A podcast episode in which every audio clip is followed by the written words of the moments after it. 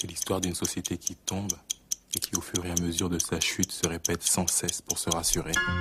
Nous sommes en guerre. Jusqu'ici, tout va bien. Là, tu touches à ma sensibilité. Jusqu'ici, tout va bien. Vive la République Vive la France Jusqu'ici, tout va bien.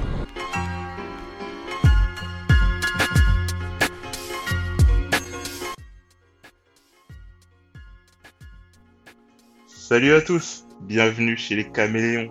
Aujourd'hui on est en mode décroteur, mais en mode décroteur globe-trotter même.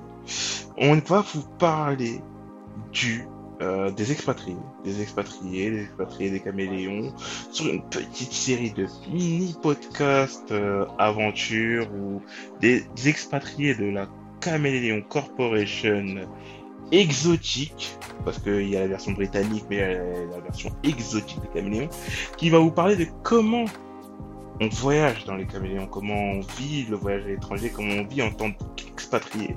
Et pour ça, j'ai avec moi Sofiane, le Tunisien. Comment tu vas? Hello Ouais, bah écoute, euh, ça va très très bien depuis la Tunisie. Caméléon en mode international, hein, bien sûr.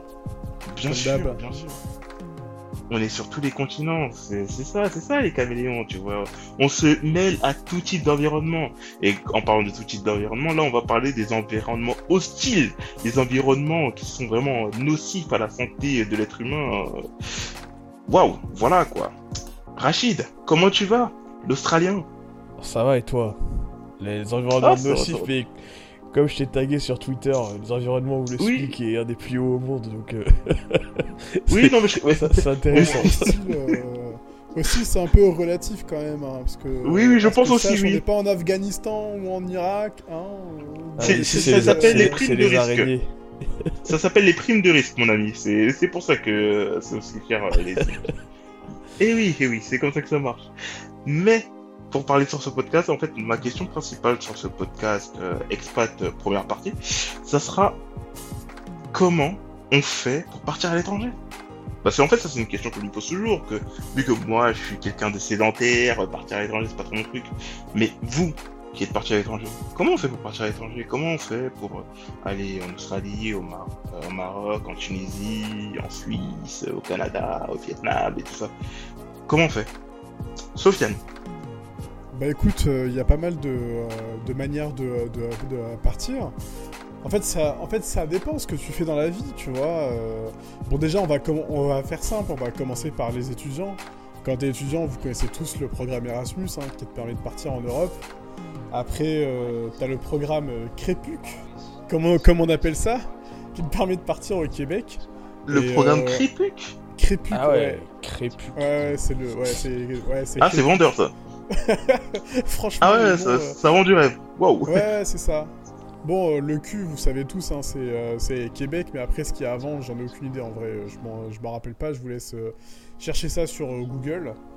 Et bah, en fait, moi, c'est ce que j'avais fait hein, quand, en, en troisième année de, licence. J'avais postulé pour un programme d'échange pour, pour, une- pour l'Université du Québec à Montréal. Et euh, j'ai eu la chance d'être accepté et j'ai passé une année à, à Montréal. Et euh, par contre, le processus de sélection, en fait, ça a duré euh, genre 7 mois, quoi, presque. Je me souviens, j'avais postulé en novembre. Attends, 7 mois Ouais, ouais, en fait, j'avais postulé. Mais grave, c'est vraiment hardcore, en fait, le truc. J'avais postulé en octobre, je crois, un truc comme ça, en novembre. J'ai eu la réponse en juin. Et, euh, et en- et entre les deux, en fait, j'étais en dans une espèce de shortlist. En fait, ça... m'avait marqué parce que en février, je crois, en fait, j'ai postulé en novembre. J'ai eu euh, une première réponse en février, comme quoi j'étais dans une espèce de shortlist qu'avait fait la fac où j'étais en France, à P7, enfin Paris 7, Diderot, pour ceux qui connaissent. Et, euh, et en fait, ils ont fait une shortlist qu'ils ont envoyée à l'Université du Québec et, eux, ils ont choisi 5 personnes. Et ça, je l'avais su, en plus, j'étais le dernier à le savoir, je crois. Et je l'avais su à la, genre, à la fin du mois de juin. euh, et deux mois après, j'étais au Québec. Mais du Mais coup, au attends, final, en fait- euh, Euh, dire, au, au final, 7 vas-y, mois, est-ce que c'est si long que ça? Enfin, moi, j'ai souvenir, enfin, j'ai fait une école d'ingé, et c'est vrai que les...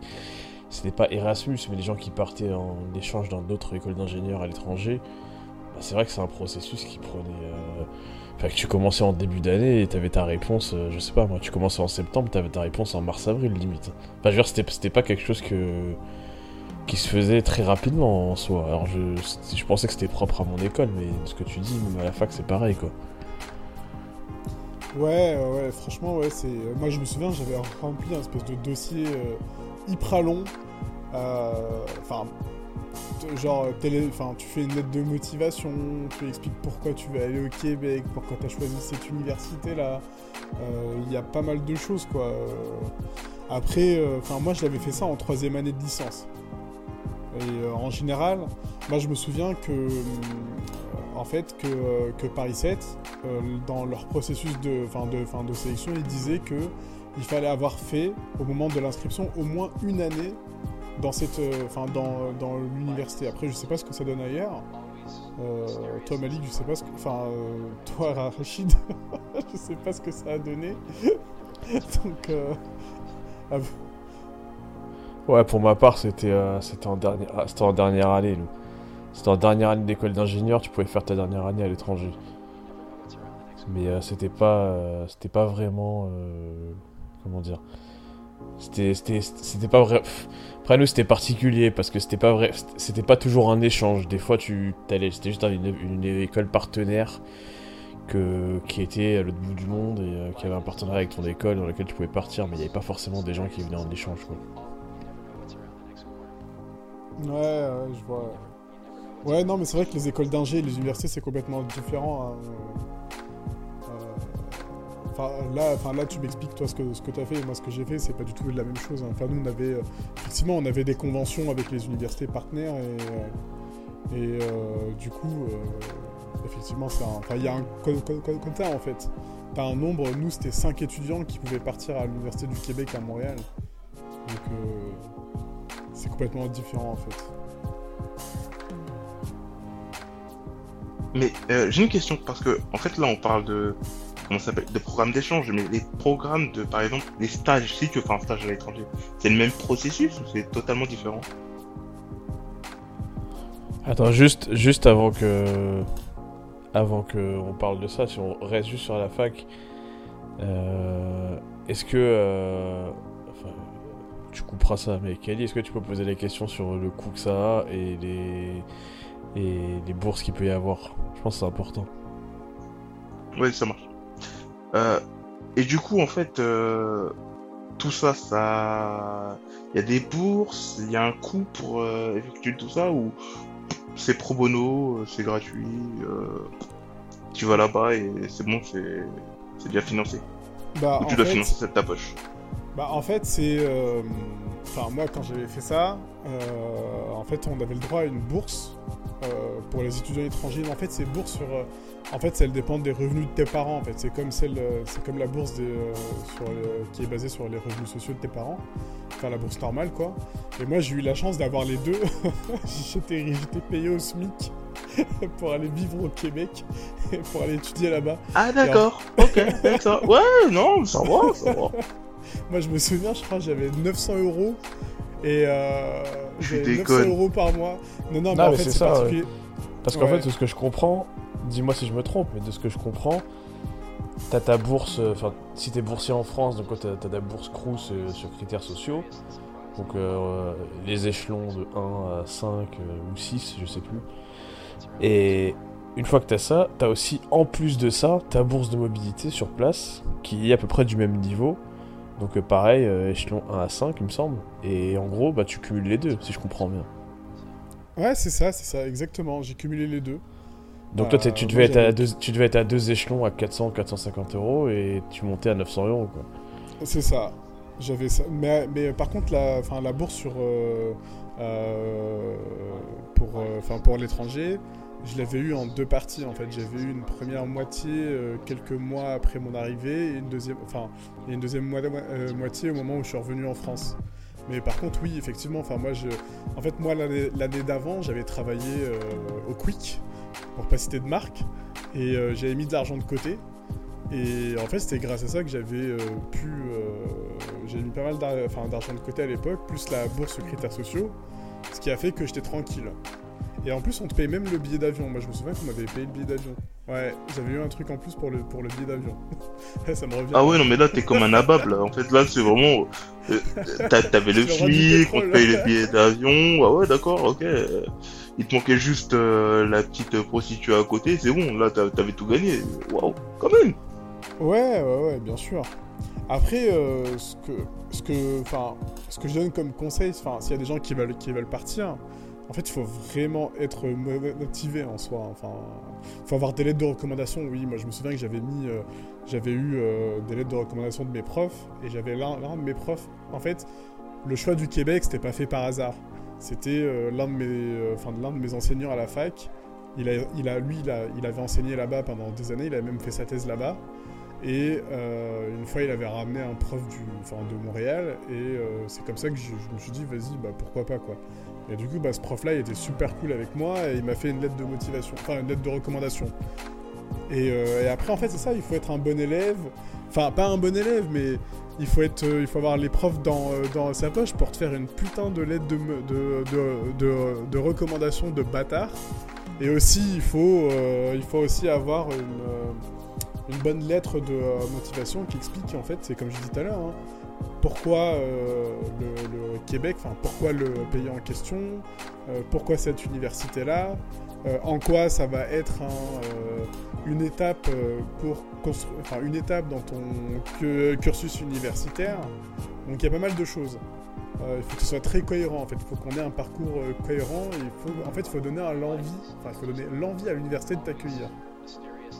D'accord. Donc en fait, la clé pour partir, c'est être un lèche-bot ultime.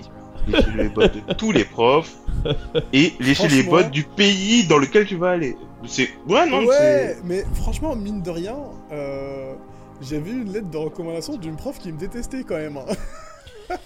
Bah après, moi je. moi- mais t'es moi- mais t'es un génie. Ah, mais après, tu es gé- tu es un génie, c'est après, moi j'ai- j'ai- j'aimerais. euh, j'ai- pas, je suis pas parti en tant qu'étudiant, mais de, de ce que je voyais dans mon école. Alors les écoles d'ingénieurs c'est différent, donc je vais quand même donner cette, euh, ces, informations là au cas où il y a des petits, y a des jeunes ingés là qui, qui nous écoutent, mais les écoles d'ingénieurs c'est différent. Souvent elles ont euh, des partenariats comme je disais avec euh, des facs à l'étranger. Alors quelquefois c'est des échanges, quelquefois tu dois carrément euh, payer, euh, payer, la fac euh, ou l'école sur place. Donc pour ceux qui vont dans des pays anglo-saxons, l'addition peut être très salée. Mais en général, bon, c'est quand même ceux qui ont les moyens euh, qui y vont. Un point important, je dirais, pour ceux qui sont en école, euh, c'est... souvent quand tu rentres en école, que ce soit de commerce ou d'ingénieur, tu sors d'une d'une prépa où t'en as chié et en fait t'as juste envie de, de te la couler douce et d'être vraiment à la cool. Euh, sauf que voit de ce que j'ai pu voir, c'est que t'avais des élèves qui étaient très motivés par des séjours à l'étranger ou des doubles diplômes en France. Mais là on parle de l'étranger et c'est la même chose. Euh, contrairement à Sofiane, quoique non, ça va un peu dans ton sens Sofiane, parce que tu disais que fallait avoir des bonnes notes. Et oui, c'est vrai que pour partir à l'étranger, quand t'es en école, il faut garder la motivation euh, pour être bien classé. Alors que c'est vrai que trois quarts des élèves, on n'a plus rien à foutre d'être classé parce qu'une fois que t'as le diplôme, bah, c'est bon. Et en fait, ouais, il faut vraiment garder cette motivation d'avoir des très bonnes notes euh, en école d'ingénieur pour pouvoir avoir le choix. Exemple concret, si tu veux aller à Shanghai, Hong Kong, euh, au Canada ou aux US, euh, vaut mieux être mieux classé que si tu veux aller, je vais être méchant, mais dans certains pays où personne ne veut aller. Donc, donc euh, je sais pas comment c'était à la fac, mais en tout cas en école, euh, en école c'était comme ça, euh, Sofiane. il y a Ouais, d'autres méthodes pour la même partir. chose en fait. euh, euh, Enfin, excuse-moi, mais enfin, excuse-moi, Kelly, Ouais, mais euh, enfin, oui, oui, effectivement, à la fac aussi, c'est exactement la même chose. hein. Moi, j'avais demandé l'université du Québec à Montréal, alors qu'il y avait des gens euh, qui avaient demandé l'u- l'université de Montréal. Et euh, Non mais voilà, c'est pour ça que. ont demandé c'est- l'université de Montréal, ils ont pas été pris, quoi. Non mais c'est pour ça que je, je, je- je dis ça parce que je, faut pas résumer à faut juste avoir une lettre de reco ou tu vois. Parce que la lettre de si t'es tout bidon euh, ouais t'en as quelques-uns qui, arri- qui arrivent à la voilà non mais t'en as quelques-uns qui arrivent à l'avoir mais globalement ça aide mieux d'avoir des bonnes notes enfin ça aide plus d'avoir des bonnes notes que d'avoir euh, ça. que d'être un, que d'être un, un cancre quoi Exactement, et surtout c'est le choix de l'université, le choix du pays. hein. Comme tu as dit, il y a des destinations qui sont moins glamour et du coup bah, il y a moins de demandes. Et tu as plus, plus, et plus de chances d'y aller. Il faut être stratégique. Mais du coup, euh, j'ai une autre question. Euh, parce que là, on parle des programmes d'échange et tout ça. Mais est-ce que les stages, ça correspond au programme d'échange ou c'est encore autre chose? Ah, c'est autre chose. Pour moi, moi j'ai eu la chance de faire un stage, euh, un stage au Vietnam quand j'étais en école. Ça c'était lié au fait que mon école, euh, j'étais dans une école d'ingénieurs. Euh, J'insiste là-dessus, il n'y a pas de prétention, c'est juste que globalement en France, et euh, c'est un sujet qu'on pourrait avoir dans notre podcast, globalement en France, les, écoles d'ingénieurs ou de commerce sont très proches des entreprises. Ce qui est beaucoup moins le cas, je pense, des facs. Enfin, vous, je sais pas, vous me direz ce que vous en pensez, mais moi j'ai le sentiment que j'ai pour une filière identique, j'ai l'impression que les facs sont beaucoup moins proches des entreprises que les écoles d'ingénieurs en France, c'est ce qui fait euh, la différence en termes de, en termes de difficulté à trouver, enfin, et de reconnaissance du diplôme, malheureusement. Désolé, j'ai un peu la voix euh, cassée aujourd'hui. Et, euh, et du coup, en fait, il y, a, y, a, y a- des partenariats entre les, entre, les écoles et certaines entreprises à l'étranger, mais c'est très rare. hein, c'est pas, genre, même en école, c'est rare d'avoir ça. Moi, j'ai eu cette chance. Mais globalement, pour répondre à ta question, euh, Kelly, pour moi, c'est totalement, euh, c'est totalement séparé. Enfin, ça dépend quel type de stage tu fais. hein. Sofiane, tu vas peut-être me contredire, mais pour moi, c'est totalement séparé. C'est vraiment le monde professionnel et c'est à part, quoi. Bah, en fait, effectivement, euh, tu l'as très bien souligné, Malik, hein, les écoles d'ingé, elles ont beaucoup de, partenariats avec les entreprises. Après, en fonction des filières, on va te demander. euh, en fait, il y a certaines filières qui vont faciliter euh, le fait de, partir ou pas à l'étranger. Moi, je me souviens, euh, enfin, moi aussi, j'ai eu l'occasion de faire un stage au Vietnam. Moi, c'est parce que il y avait l'un des responsables d'un master en développement des pays du Sud, par exemple, lui, il avait, bah, du coup, il avait des potes hein, un peu partout. Et l'un de ses potes, il avait, il avait besoin d'un stagiaire, c'est une filiale de la SNCF, et, euh, enfin, qui était présente au Vietnam. Et euh, moi, j'ai vu l'annonce et j'ai postulé et j'ai été pris en fait. Parce que, euh, bon, après, ça, ça, ça a facilité les choses, hein, parce que j'avais déjà fait mon année à Ah, mais là, tu, là, tu parles de réseau, mais c'est pas un partenariat entre ta fac et l'entreprise. C'est juste du réseau, non, en fait. pas du tout exactement. Les, les, les universités fonctionnent plutôt par réseau que par euh, partenariat. Après, euh, moi j'avais des amis, j'ai rencontré des amis au Vietnam, des, euh, des Français. Pour la plupart, ils étaient soit en école de commerce, euh, soit dans un espèce de truc de tourisme, en master de tourisme. Et eux, par contre, ils avaient trouvé tout seuls. C'était leur école en fait qui les encourageait à chercher tout seul en école, pardon, un stage. Et, euh, et eux, du coup, euh, bah, ils ont trouvé euh, par, par eux-mêmes. Tu peux trouver un stage à l'étranger. Mais par contre, la convention, c'est particulier. hein. Il y a différentes manières de... Il y, a, il y a différentes manières de partir en stage. Moi, j'ai eu la chance de signer ma convention en France, parce que le siège de l'entreprise où j'étais était à Paris. Mais j'avais mes amis qui étaient au Québec, à, à Hanoï, au Vietnam. Et eux, par contre, ils ont trouvé un stage payé en local, quoi. Autrement dit, rien du tout. Et là encore, j'avais la bourse pour l'étranger. non seulement j'étais mais j'avais j'ai cumulé les trucs. j'avais cumulé à la fois l'indemnité du stage, la bourse critères sociaux et, euh, la, et la bourse pour aller à l'étranger. J'étais hyper bien payé, j'étais roi du pétrole. Ah ouais, quand même. D'accord. Ok. Ouais, non, mais c'est. Ah, mais non, mais ah toi non, déjà. quand euh, étudiant. Ah non, mais tu, tu, tu ta meilleure vie, c'était un truc de ouf. Entre le Québec, le Vietnam, oui, non, non, non, ça va, tu... En tant qu'étudiant, euh, en termes de ressources financières, ça va, ça va. Il y en a en France, je pense même pas qu'ils touchent ce genre de salaire. Enfin, Mais- après, après, après, globalement, euh, on va, on en parlera après des VIE, mais globalement, une, je pense, euh, c'est- une, des clés, euh, globalement, t'as quand même plus de chances de trouver si tu as déjà un pied dans une entreprise euh, internationale, quoi. Enfin, l'entreprise où t'étais, t'avais peut-être pas un pied dedans, mais c'est l'entreprise française internationale. Je pense que c'est sans, sans, enfin, dis-moi ce que t'en penses, mais j'ai l'impression que sans piston ou sans, sans network, comme on dit maintenant, ou sans réseau, Ouais. tu trouves quasiment jamais dans une entreprise locale à l'étranger, quoi. Ouais, Enfin, je sais vrai, pas ce que t'en vrai, penses. T'as raison. Bah après c'est particulier. T'as des entreprises locales qui cherchent euh, des, des, euh, personnes qui viennent euh, de l'étranger, enfin, autrement dit des, des, Français. Et effectivement, t'as raison. hein, la plupart du temps, ça fonctionne avec du réseau. Après, euh, moi, mes potes qui avaient trouvé des, enfin, stages au Vietnam, ils ont trouvé tout seuls. Après, je, je me souviens pas comment est-ce qu'ils ont trouvé. Ils ont sûrement dû chercher. Enfin, pour la plupart, ils étaient dans, des- dans, dans- dans des agences de, de voyage. Donc, c'est, c'est pas très dur à, à identifier.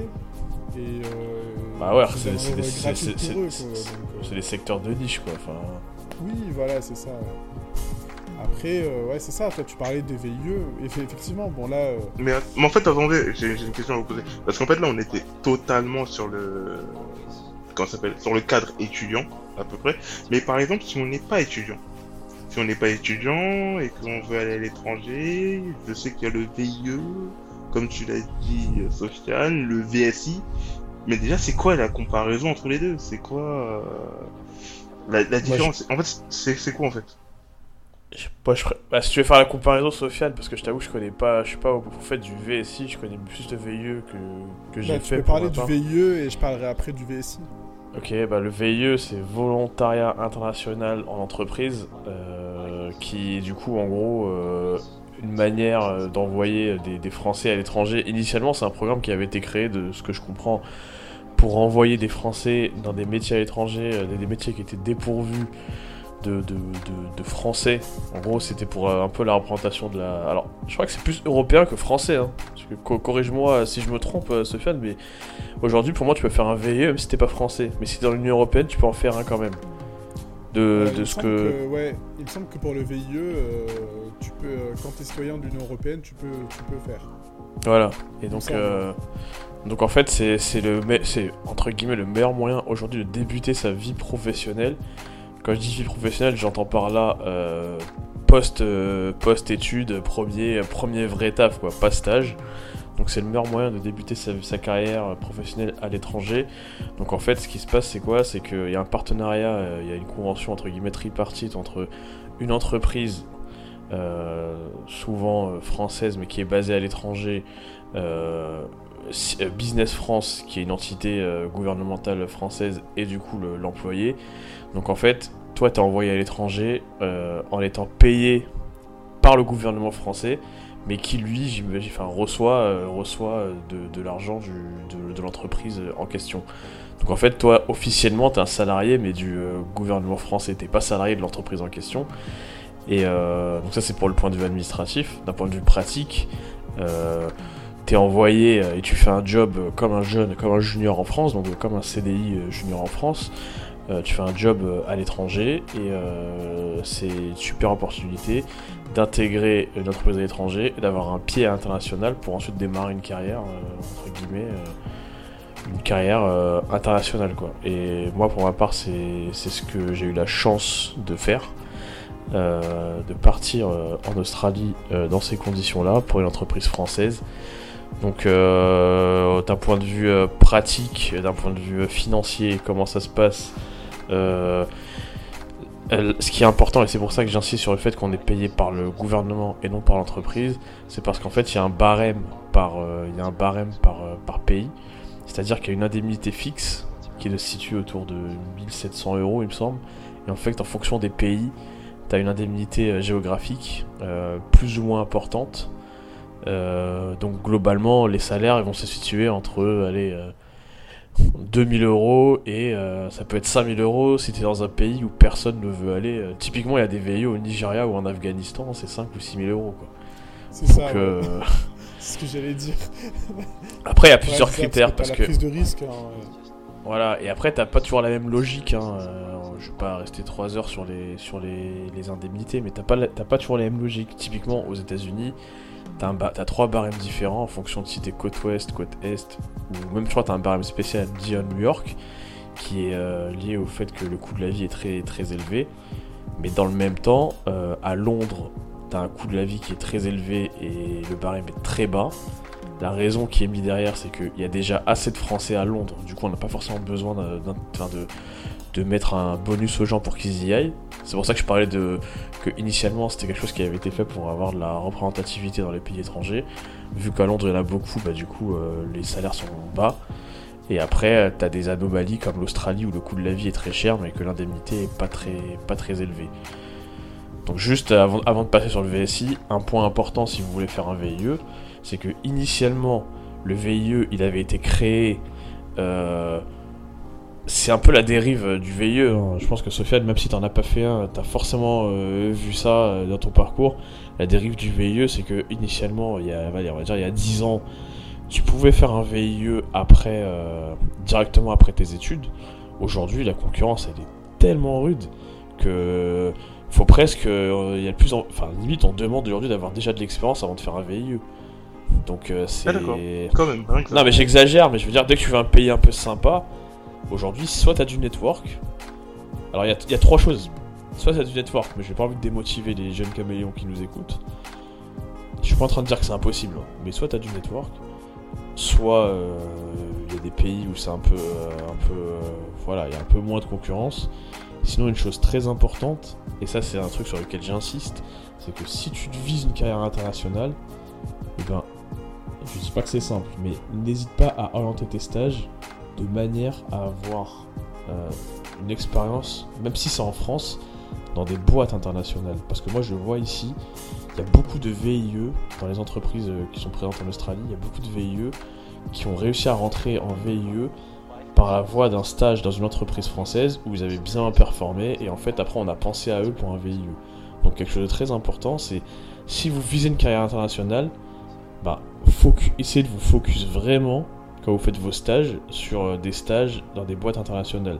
Des boîtes, ça peut être euh, Thales, euh, Vinci, euh, euh, je sais pas moi, les grosses boîtes françaises internationales, Bouygues, euh, Ouais, Safran, Bolloré compagnie. Bolloré, enfin Bolloré n'y allait pas trop en ce moment, c'est pas top, mais mais vous voyez ce que je veux dire quoi. C'est vraiment ces boîtes Danone. J'ai des amis qui ont travaillé chez Danone ici. Enfin voilà, il faut. Je dis pas que c'est simple, hein. bien sûr que c'est aujourd'hui c'est de plus en plus compliqué. Même une alternance aujourd'hui c'est compliqué de la trouver, surtout avec le Covid. Mais voilà, si votre but à terme c'est de travailler à l'international, euh, dans un, enfin, et encore plus dans une boîte française, ça peut être hyper intéressant parce que voilà, financièrement c'est quand même avantageux aussi d'avoir. C'est toujours avantageux de garder un point euh, d'ancrage avec la France, je trouve. Après c'est chacun, chacun voit, voit midi à sa porte. Mais... mais voilà, pour moi c'est les conseils que je donnerais et un point, parti- un point important que j'ai pas évoqué, c'est la limite d'âge. Tu as jusqu'à tes 28 ans et 364 jours pour commencer ton VIE. Après, tu peux plus le faire. Donc on dit euh, 29 ans révolu, mais vu que ce mot est pas clair pour tout le monde, voilà, c'est 28 ans et 364 jours. Exactement. Ok. Moi j'espère que j'ai été en fait, le truc, non, mais moi le truc que j'ai retenu de tout ça, c'est que tu es en fait un fonctionnaire. C'est la chose toi, la tu- plus importante de. Toi tu, la tu chose la retires, plus tu importante à ce que tu veux, toi. Ah oui, non mais oui, oui, Comment oui. il a résumé Non, mais- le truc, quoi Non mais non, mais tout à là, il faut être à comprends- lèche-boîte, là, il faut être un fonctionnaire. Ah mais oui, mais oui, mais oui. Pour nos caméléons qui écoutent notre podcast en transversal, tu vois, je, je, je résume à travers des, des mots simples, tu vois, des mots simples et cool. Bah après, après Malik il l'a dit en fait. Euh, effectivement, tu fais bien de le dire, de résumer par des mots simples. Mais ce qu'il faut pas oublier, c'est que, mais, euh, euh, c'est que ce qui a été dit, c'était que c'est compliqué en fait pour y aller. C'est, euh, c'est, euh, en fait, il y a beaucoup de concurrence. Il y a énormément de concurrence et parfois ça joue à un poil de cul quoi. Le, le- Moi je me souviens euh, une fois j'avais postulé pour un, pour un VIE, c'était euh, c'était à Tbilissi en Géorgie. J'ai réussi à arriver à l'étape de l'entretien, ce qui est assez exceptionnel en soi déjà. Et euh, du coup, bah en fait on m'a pas pris parce que il y avait un autre candidat qui parlait le russe. Franchement, bah là tu peux rien faire en fait. Euh, Quand j'ai dit pourquoi on m'a- pas pris, j'ai posé la question quand même parce que c'est toujours bien de savoir pourquoi est-ce qu'on n'a pas été pris. On me dit mais en fait vous êtes tous bons. Enfin je dis pas que je suis bon, mais enfin ce qu'elle disait Adam c'est que euh, on était tous, et tous bons et ça joue à des détails près parce qu'il y a énormément de candidatures hein.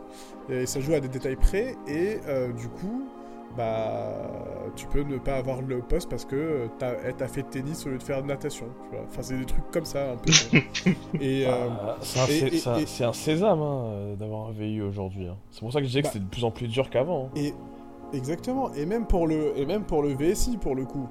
Euh, pour le VSI, moi j'avais postulé. euh, je crois, je crois, il y avait euh, 200. Déjà, ça veut dire quoi VSI, euh, Sofiane Ah oui, pardon. Alors le VSI c'est volontariat de solidarité internationale. Et le VSI en fait c'est euh, pour des structures. euh, en fait tu bosses pour des associations, mais euh, enfin des associations fran- françaises. euh, française, mais à l'é- à l'étranger. C'est comme le VIE avec les entreprises. Et ce que tu as oublié de mentionner, enfin, ce qu'on a oublié de, mention- de mentionner, c'était euh, qu'il y avait aussi les VIA, hein, c'est volontariat de solidarité euh, administration, Oui, ouais. je crois, un truc comme ça. Administra- c'est administration. C'est comme le VIE, mais pour de l'administratif. Et là, le, le VSI, c'est pour les assos. Et euh, tu bosses pour les assos à l'étranger. Moi, c'est ce que je suis en train de faire en ce moment. Et en fait, euh, pour le poste à Tunis, euh, il y avait euh, 250 candidatures. Et, en fait, c'était long déjà le processus de, recrutement. hein. C'est comme tu l'as dit hein, tout à l'heure, hein, c'est le fait de, En fait, on demande des... Enfin, c'est pas qu'on demande, c'est que la concurrence est tellement violente, enfin dure, que... en fait, il faut avoir au moins fait de l'expérience. Et le, et le VSI, par contre, à, à l'inverse du VIE ou du VIA, il n'y a pas de limite d'âge. Mais par contre, tu es limité à une seule chose, tu peux faire dans toute ta carrière que 5 ans en VSI. Ça, ça- ça- et ça veut dire que moi, je vais faire là euh, deux, enfin, deux ans à Tunis. Bah, il me restera 3, ans à faire en, V- en VSI. Et euh, là, pour les barèmes, par contre, euh, c'est particulier. En fait, les barèmes, c'est comme pour les VIE. Enfin, c'est plus ou moins comme pour les VIE. En fait, tu as des barèmes par euh, pays. Et en fait, c'est un barème max, au maximum. En fait, on peut te payer moins. Et j'avais rencontré des gens qui étaient payés genre euh, 200 euros ou 300 euros euh, pour aller euh, con- construire des, des cabanes dans la pampa euh, pour des gens qui n'ont pas de, qui n'ont pas de, de logement Ouais, c'est chaud. pour des assos. Et ouais, exactement. Mais par contre, euh, j'ai rencontré un gars, euh, enfin un militaire qui était euh, lieutenant-colonel, je crois, un truc dans, dans le Nord. Lui, il va faire un VSI en tant que directeur d'hô- d'hô- d'hôpital en Guinée, je crois, un truc comme, comme, ça. Donc lui, je pense qu'il sera mieux payé que les autres, mais en tout cas, voilà. En fait, ça peut couvrir tout type de métier tant que c'est dans une asso. Non, je comprends. Bah, ouais. Globalement, en fait, pour résumer, je pense, euh, pour euh, juste euh, VSI, VIA et VIE, ce qu'on disait, c'est la concurrence, elle est quand même très rude. Qu'aujourd'hui, il faut être. voilà, faut, faut avoir le meilleur CV possible.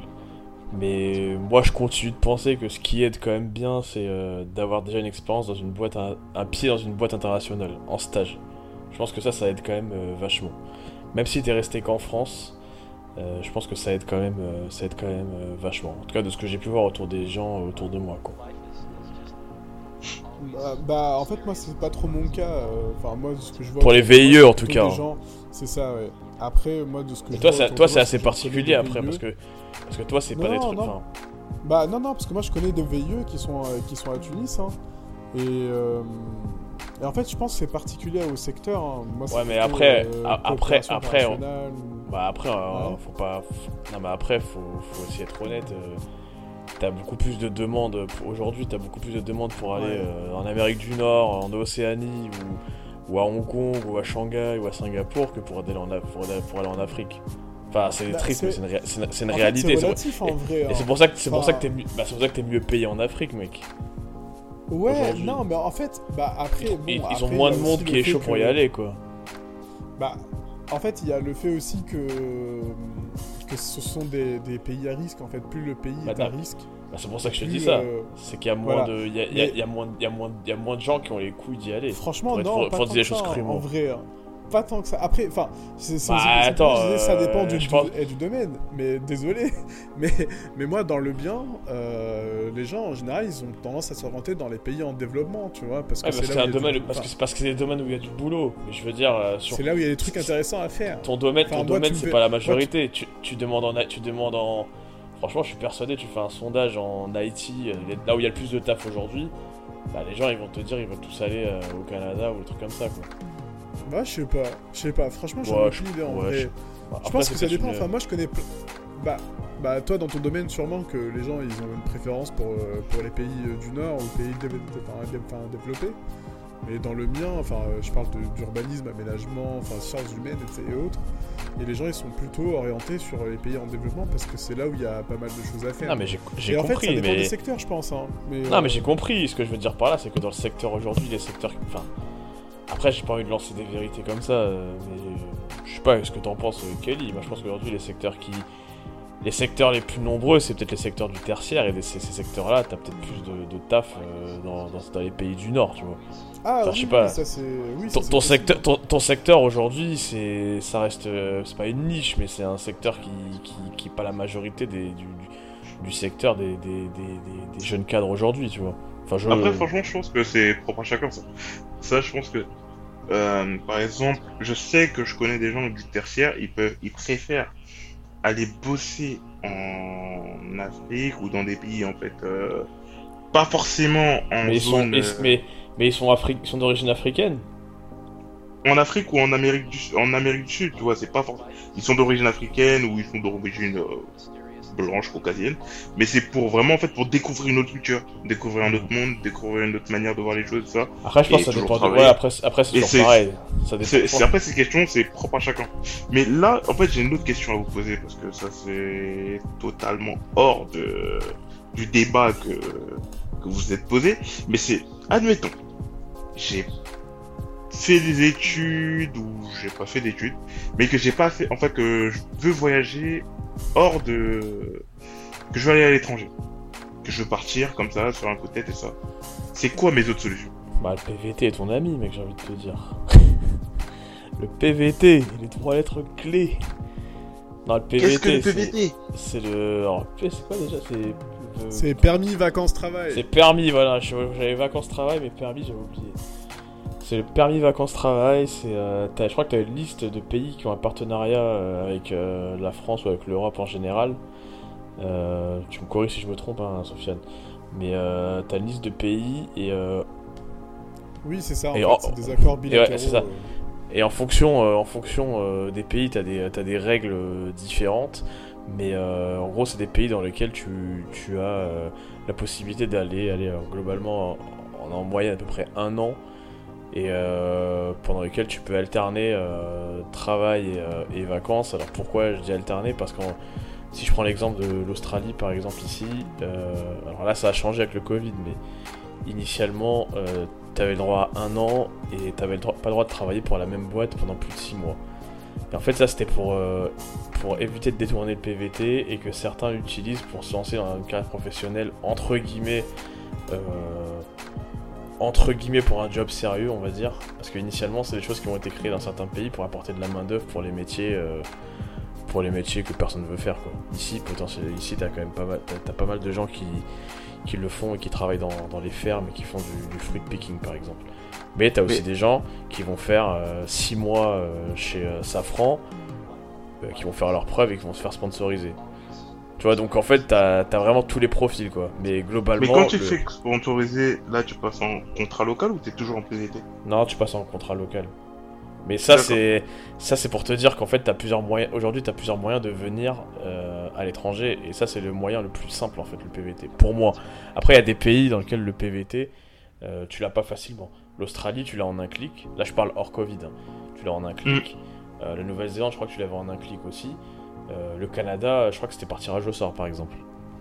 Donc, euh, Ah, d'accord. ça dépend des, ça dépend des pays. Après, t'as as, plein d'autres pays. Hein. T'as as des pays d'Amérique du Sud. Je crois que t'as même la Russie maintenant. T'as pas mal de pays où et chaque pays a ses conditions, euh, a des conditions euh, différentes. Et euh, aujourd'hui, il y, a pas mal de, il y a des sites comme pvtist.net sur lesquels t'as vraiment pas mal d'informations euh, là-dessus. Ah, mais oui, c'est vrai, on a oublié de parler des sites internet. Effectivement, t'as bien fait de le rappeler.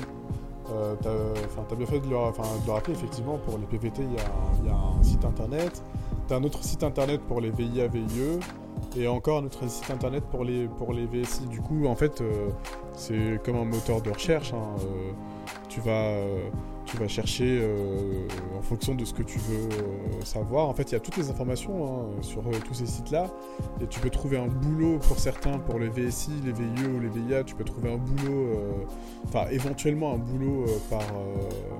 tu sais, tu peux faire des recherches par euh, thématique, etc. Donc, euh, et en fait, il faut être abonné. euh, c'est ça le truc aussi, l'astuce pour ce genre de truc. Il faut identifier toutes les structures, euh, toutes les entreprises ou les structures publiques qui font des VIA, VSI, VIE, etc. Et s'abonner à leur offre d'emploi. Et moi, c'est comme ça que je l'ai fait, hein, même avant, quand je postulais sur, l'agence française, sur le site de l'Agence française de développement, bah, j'étais abonné à toutes leurs annonces, enfin à tous leurs trucs. Et dès que je recevais un truc, bah hop, euh, j'envoyais un CV, une, une lettre de motivation. Donc il faut vraiment être au taquet, parce que c'est ça aussi la, la, la- enfin, la concurrence. Hein, vous des postes qui se, qui se vont très vite, enfin qui se font très très vite. Et euh, du coup, bah il faut euh, être réactif et, et envoyer la bonne, la, le bon, la bonne can- can- candidature. Et voilà. Et une dernière chose aussi, on a, on a Ok, oublié ok. d'en parler.